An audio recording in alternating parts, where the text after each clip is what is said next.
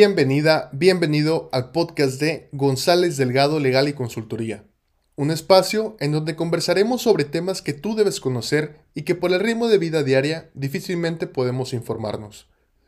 Soy Alexei González, titular del despacho antes mencionado.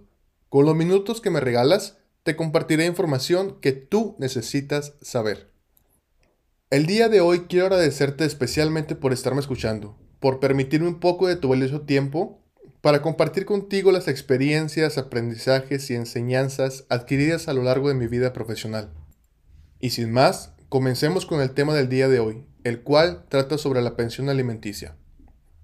Normalmente cuando escuchamos pensión alimenticia podemos recordar alguna plática, alguna conversación que tuvimos con un familiar, con un vecino, con un compañero de trabajo, ya que este tema es muy común y muy recurrente hoy en día. En la actualidad se presentan infinidad de casos en los cuales alguno de los padres pide pensión para sus hijos, ya sea el papá o la mamá. Pero para poder ilustrar este tema voy a platicarte una historia ficticia, una historia breve que podemos encontrar mucho a nuestro alrededor. Esta es la historia de Daniel, un niño de 10 años nacido en una familia cuyos padres estaban en trámites de divorcio. Daniel es un niño que cursa el quinto año de educación primaria en una escuela pública, junto a su hermana menor Daniela, que va en el segundo año en su misma escuela. Sus padres se separaron hace un año. Al principio, el papá le daba dinero a su mamá para cubrir las necesidades de la casa. Después, sus padres discutieron y el papá decidió dejar de darle dinero y simplemente le dijo a la mamá de Daniel que le hiciera como pudiera, porque él tenía más gastos que cubrir. La mamá de Daniel ya trabajaba, pero ante la situación de pandemia que predomina en la actualidad, su sueldo era bajo e insuficiente para cubrir todos los gastos de la casa por su cuenta.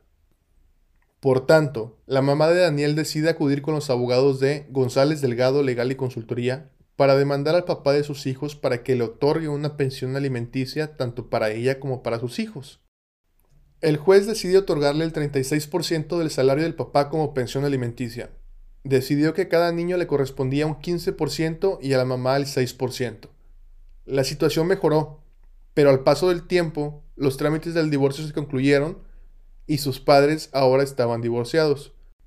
Por tanto, el papá de Daniel canceló el 6% de su salario que le correspondía a su ahora ex esposa como pensión alimenticia. Luego, la mamá de Daniel le reclamó y por el enojo del momento, el papá decidió salirse de trabajar, diciendo que así no le pagaría nada. La mamá no sabe qué hacer, por lo que de nuevo se acercó con su abogado y éste le comentó que no se preocupara, pues haría lo necesario para que su ex esposo cumpliera con la pensión alimenticia, a pesar de ya no ser empleado. El papá de Daniel se sorprendió cuando el personal del juzgado le requirió que pagara seis mil pesos como pensión alimenticia en forma mensual, pues decía que era mucho dinero y que él no ganaba tanto trabajando por su cuenta. El papá fue con el juez y le comprobó que ganaba solamente ocho mil pesos al mes, por lo que el juez decidió bajar la pensión alimenticia solo a 4 mil pesos mensuales. Y así, Daniel y su hermana vivieron 8 años con esa pensión.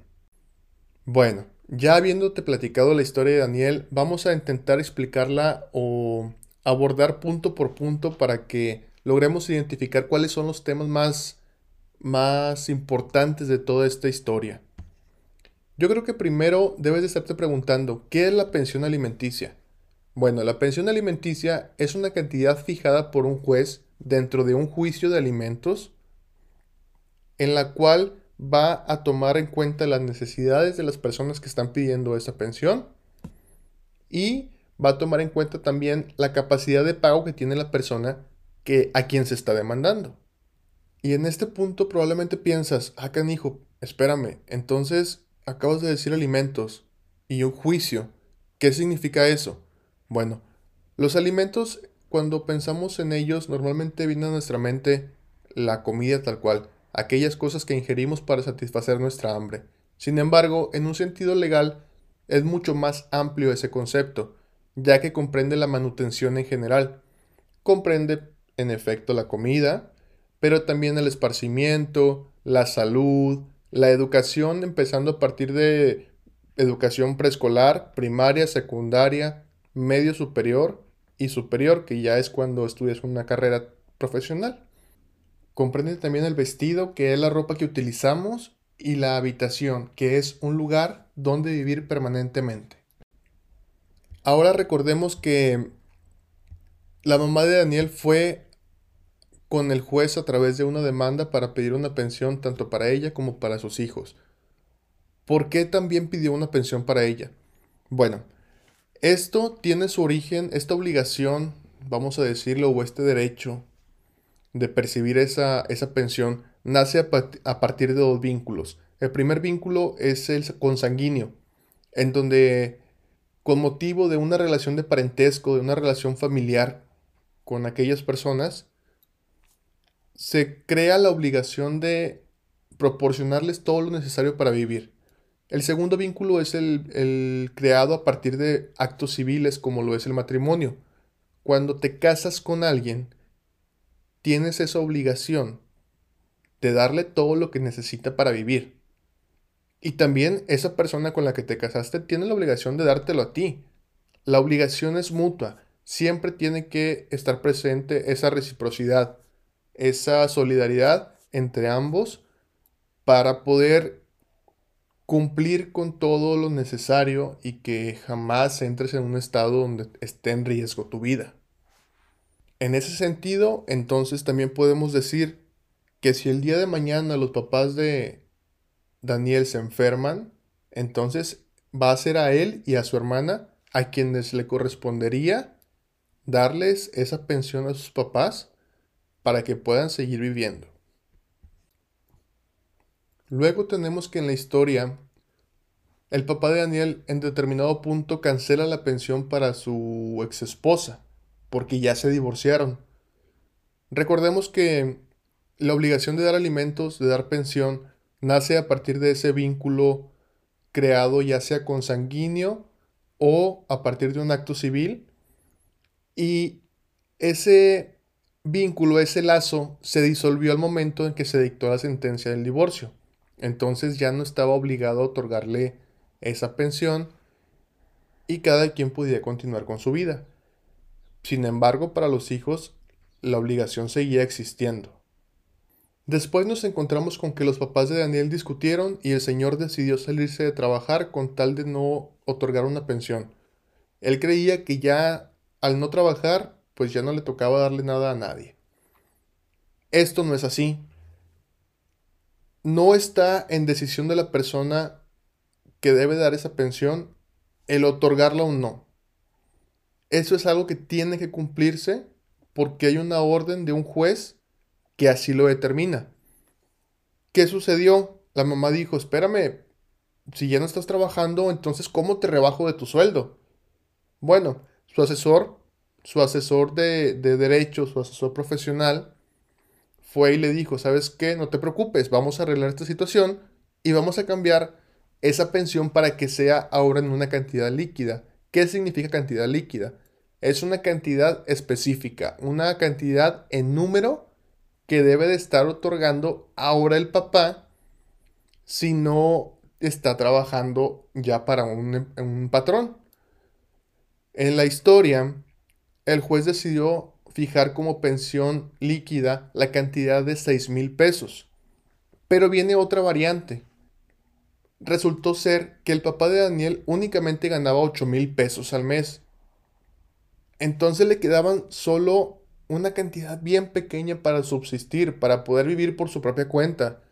La realidad es que no va a alcanzar a cubrir todos sus gastos solamente con 2 mil pesos. Entonces fue con el juez y logró comprobar que solamente ganaba 8 mil.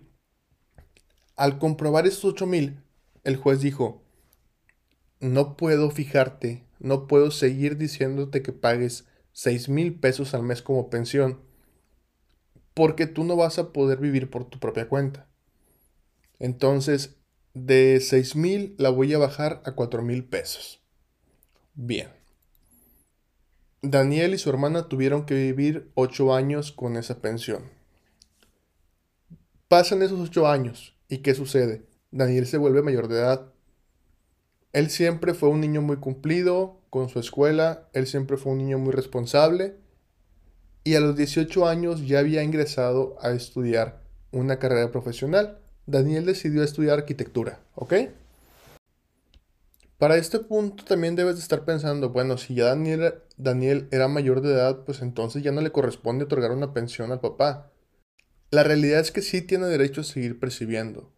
¿Por qué? Porque Daniel siempre estuvo en, un, en una edad en un grado que le correspondía conforme a su educación. Digámoslo de esta manera. Normalmente entras a la universidad entre 17 y 18 años. Entonces Daniel entró a los 17. Entró cuando le correspondía. Entonces, la ley te establece que los papás están obligados a otorgar alimentos, a otorgar una pensión, hasta que los hijos logren graduarse, logren aprender una profesión o un oficio para, para valerse por su propia cuenta. En ese sentido, el papá seguía teniendo esa obligación para con sus hijos, específicamente para con Daniel, a pesar de que ya fuera mayor de edad. Por su parte, Daniela decidió tomarse un año sabático. Dijo, ¿sabes qué? Estoy muy cansada, necesito despejarme un poco, estoy muy estresada. Aunque quiera, ya no, pueda ya no puedo sacarla adelante la carrera porque necesito un break. Necesito tomarme un tiempo para mí. Bueno, Daniela decidió salirse un año y el papá se dio cuenta. Entonces, cuando se da cuenta el papá, le dice, ¿sabes qué? Ya no te voy a dar ninguna pensión y voy a hacer los trámites para cancelarla. Y resultó ser que el juez sí le dio la razón. ¿Por qué le dio la razón? Porque Danielita, al tomarse ese año sabático, ya no estaba conforme la edad y grado que le correspondía estudiar. Y la pensión no era para que estuviera un año viajando, ni un año en su casa esperando a que pasara el ciclo escolar para reincorporarse a la escuela. La pensión es únicamente para satisfacer las necesidades más básicas de las personas que lo piden. Eso es bien importante decirlo. No es un ingreso extra para lujos ni para llevar un estilo de vida el cual tú no tenías antes de iniciar con el juicio de alimentos. Vamos a salirnos un poco de la historia de Daniel y de su familia. ¿Qué pasa si la persona que debe dar esa pensión decide no darla. Y sabes qué, me salí de trabajar y aunque tú me estás cobrando mes con mes esa pensión, yo no te la voy a dar porque simplemente no quiero dártela. Y hazle como quieras. En esos casos, la ley establece varias consecuencias, varios castigos para la persona obligada y que no cumplió. ¿Cuáles son esos castigos? El primero y más inmediato es que en una sola exhibición van a poder cobrarle todo lo que se adeuda. Si fueron 4 mil pesos mensuales y tú dejaste de dar 10 meses esa pensión, entonces en una sola exhibición te van a cobrar 40 mil pesos. ¿Ok? La otra consecuencia es que puede iniciarse en contra de la persona obligada un juicio penal el dejar de dar alimentos es un delito. Es algo que se castiga con cárcel. Entonces, si la persona que debe de recibir esos alimentos, que debe de, de entregársele esa pensión, decide iniciar un procedimiento penal en contra de, en este caso del papá, pues el papá muy probablemente termine en la cárcel por haber dejado de pagar esa pensión. Continuando un poco ya fuera de, esa historia, Daniel, vamos a responder una pregunta que resulta muy reiterativa que, que, me hacen en muchas ocasiones. Oye, es que el papá de mis hijos nunca ha dado pensión ni me ha dado un solo peso para mantenerlos. ¿Puedo cobrarle algo de lo que ya gasté yo? Sí, sí se puede cobrar, siempre y cuando exista la manera de comprobar esos gastos. Supongamos que, que el papá tiene cinco años sin haber dado un solo peso para sus hijos. Y en esos cinco años los hijos tuvieron alguna enfermedad que requirió mucha atención médica atención médica reiterativa, y tienes vouchers, tienes los tickets, tienes estados de cuenta en donde tú pagaste la atención que requería tu hijo. Bueno, eso nos sirve para poder ir con el juez y cobrarle la cantidad que le corresponde pagar al papá. Si tus hijos estudian en una escuela privada y tienes los recibos de pago, también podemos ir a cobrar la parte que le corresponde al papá. Todo esto tiene que comprobarse siempre. Tienen que existir documentos. Tienen que existir documentos que acrediten pues esos gastos. No nada más ir con el juez y decirle, mira, ¿sabes qué? En tal fecha gasté tanto, gasté tanto y gasté tanto. Cada narración, cada narrativa tiene que estar respaldada de esos documentos. Pero bueno, aquí es muy importante el decir que cada asunto requiere un análisis particular. Cada asunto es distinto y debe buscarse una solución o una, un camino adecuado para llegar al resultado que se busca. No podemos tomar una fórmula general para cada asunto, sino que como cada familia es distinta, deben de tomarse en cuenta muchas variables para encontrar la vía más adecuada. Así que ya sabes, si te encuentras en una situación similar a la familia de Daniel o requieres algún apoyo en cualquier tema legal, recuerda que estamos para servirte. En González Delgado Legal y Consultoría vamos a encontrar la solución a tus problemas. Mientras tanto, si te quedaron dudas acerca de este tema, escríbenos en la página de Facebook González Delgado Legal y Consultoría, en donde con gusto te responderemos. Además, permíteme informarte que la emisión de este podcast se realizará de manera semanal y en la última semana de cada mes responderemos aquellas preguntas que nos hicieron llegar a través de la página. Si tú tienes algún tema en específico del cual quieras que platiquemos, escríbenos también en la página. Lo tomaremos en cuenta y muy seguramente en próximos episodios vayas a escuchar ese tema que tanto deseas conocer.